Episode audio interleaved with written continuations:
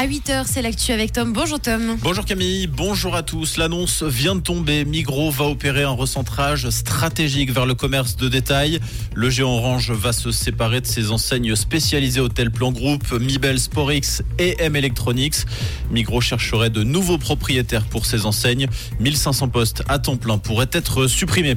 Le canton de Vaud veut améliorer la réinsertion de ses détenus. Il a présenté hier sa nouvelle stratégie réinsertion 2030 comprenant trois axes de nouvelles prestations, une prise en charge personnalisée pour chaque détenu et une adaptation des infrastructures pensées pour l'après-détention. Différents cours seront proposés aux prisonniers en passe d'être libérés, des cours de citoyenneté qui traiteront notamment de la gestion des dettes ou de la manière de remplir une déclaration d'impôt. Pour éviter la fracture numérique, des ordinateurs seront également installés dans les cellules. Les discriminations raciales sont en augmentation en Suisse. Un récent rapport du service de lutte contre le racisme de la Confédération montre qu'une personne sur six en a été victime en 2022, une proportion en hausse alors que ce taux était de 10% en 2010. Le monde du travail serait particulièrement propice au racisme. Près de 70% des cas s'y produiraient lors du travail quotidien, mais également lors d'une recherche d'emploi. Une étude publiée l'année dernière par l'université de Neuchâtel montrait que les demandeurs d'emploi noirs doivent envoyer 30% de candidatures en plus que les candidats blancs pour décrocher un entretien d'embauche. À l'étranger, une frappe russe fait au moins deux morts et plusieurs blessés hier à Berislav dans la région de Kherson. Les victimes sont deux Français présentés comme des volontaires. Il pourrait s'agir de travailleurs humanitaires présents dans la région. La police ukrainienne a annoncé avoir ouvert une enquête.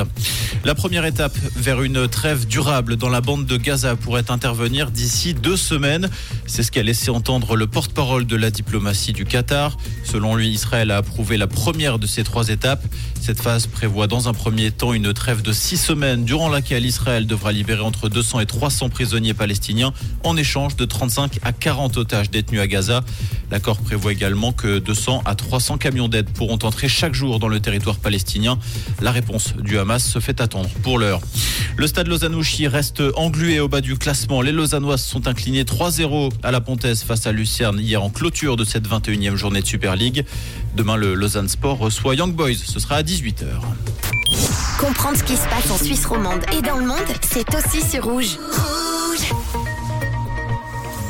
Côté ciel, ce vendredi, on part en week-end sous le soleil. Un météo suisse prévoit quelques passages nuageux pour ce matin, mais je vous rassure, ça ne va pas durer.